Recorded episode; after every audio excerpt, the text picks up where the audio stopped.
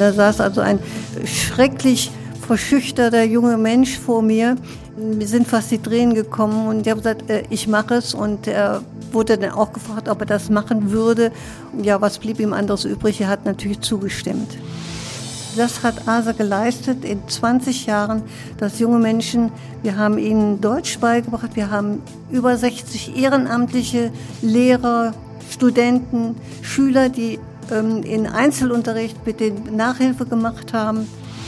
Ja, er war für mich wie ein Sohn und das ist auch so geblieben und er kommt jetzt auch noch regelmäßig zu mir, obwohl er jetzt äh, seine Berufsausbildung eigentlich hinter sich hat. Er versucht jetzt irgendwann in eine Selbstständigkeit zu kommen und wenn immer irgendwas ist, nee, nee, ich muss erst mal Frau Ahrens fragen, was sie davon hält. Medienwerkstatt Bonn. Podcast. Hallo, heute habe ich für euch Karin Ahrens interviewt. Das ist die Ehrenvorsitzende von ASA und sie hat ganz viel für afghanische Flüchtlinge gemacht und sogar eine ganz tolle Beziehung zu einem afghanischen Flüchtling aufgebaut. Viel Spaß damit. Ja, also ich sitze hier im Wohnzimmer von Karin Ahrens. Wir duzen uns, weil wir uns aus einem anderen Ehrenamt kennen. Und sie wird uns ein wenig über ASA berichten. Den Verein Ausbildung statt Abschiebung. Und dieser Verein äh, feiert ja jetzt auch schon 20 Jahre. Er ist also erfolgreich gewesen.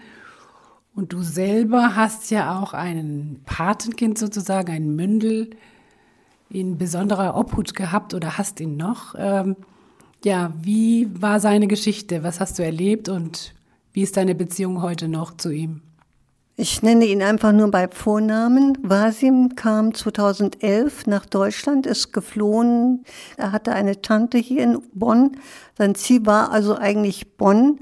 Und er kam als unbegleitet Minderjähriger, hatte auch einen Pass gehabt, wurde von der Polizei natürlich irgendwann aufgegriffen und äh, wurde gemeldet. Das heißt, das Jugendamt musste für ihn tätig werden. Die mussten in dem Falle nämlich für ihn einen Vormund besorgen oder äh, anmelden beim Amtsfamiliengericht, haben aber festgestellt, er könnte also unmöglich minderjähriger Flüchtling sein. Daraufhin hat er durch andere junge Flüchtlinge den Namen ASA, Ausbildung statt Abschiebung, gehört und ist dann kurz vor Weihnachten bei uns aufgetaucht und unsere Geschäftsstellenleiterin hat sofort in dem Beratungsgespräch festgestellt, welche Schwierigkeiten er hat, das Jugendamt hat ihn nicht als anerkannt, als jungen Flüchtling. Bei seiner Tante durfte er nicht wohnen und er war in einem äh, Heim für Obdachlose. Eine ganz schreckliche Situation und das fast ein halbes Jahr lang. Er war also sehr niedergeschmettert und Carmen, unsere Geschäftsstellenleiterin, sagt, hör mal, du musst als Vorsitzende jetzt den die Vormundschaft übernehmen, die Tante schafft das nicht, wir müssen Recht für ihn bekommen. Und habe gesagt, äh, okay, wenn es denn sein muss. Ich habe ihn kennengelernt und da saß also ein schrecklich verschüchterter junger Mensch vor mir. Mir sind fast die Tränen gekommen und ich habe gesagt, äh, ich mache es und er wurde dann auch gefragt, ob er das machen würde. Und ähm, ja, was blieb ihm anderes übrig? Er hat natürlich zugestimmt. Ja, und wenn jetzt wieder in Afghanistan in aller Munde ist, ein Politiker hat gesagt, es soll sich 2015 nicht wiederholen. Was denkt Asa oder was denkst du dabei, wenn du sowas hörst? Wir waren damals sehr glücklich, als die Bundeskanzlerin gesagt hat, wir schaffen das. Wir lassen aus humanitären Gründen Flüchtlinge zu uns. Wenn sie sagt, wir schaffen das, schaffen wir das erst recht und haben also für viele, viele junge Menschen, ich würde sagen, in den 20 Jahren sind es bestimmt 1000 junge Menschen, die eine Berufstätigkeit hatten, die in die Schule gehen konnten, denn auch das war nicht selbstverständlich. Das heißt, also das hat ASA geleistet in 20 Jahren, dass junge Menschen, wir haben ihnen Deutsch beigebracht, wir haben über 60 ehrenamtliche Lehrer, Studenten, Schüler, die ähm, in Einzelunterricht mit den Nachhilfe gemacht haben.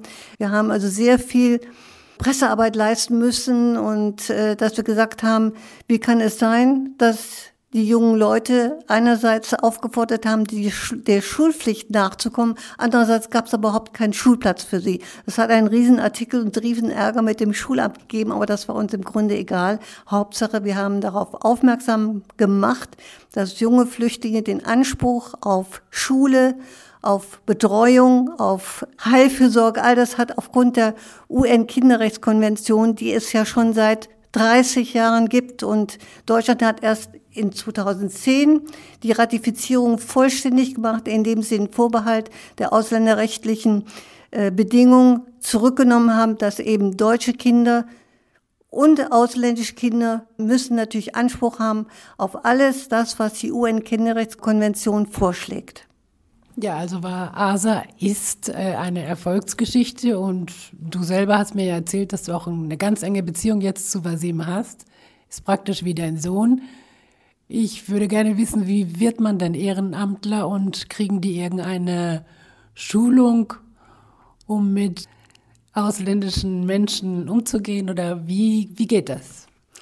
Sie werden nicht geschult. Mittlerweile haben wir gefordert als Verein beim Jugendamt, dass dort Schulungen stattfinden müssen.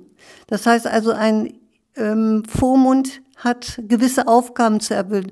Ähm, er muss den jungen Menschen betreuen, wie wenn es der eigene Sohn ist, das die gleiche Verantwortung in Schule, in ähm, beim im Krankenhaus, dass sie äh, Geld äh, ein Konto haben. All diese Sachen müssen müssen eben Vormünder verfolgen können und äh, eben die rechtlichen Dinge ordnen für einen solchen jungen Menschen, der noch nicht mal unsere Sprache kann. Ja, und du hast ja auch eine ganz äh, schöne Beziehung zu deinem Mündel, wie du sagst, aufgebaut. Ja, erzähl mal.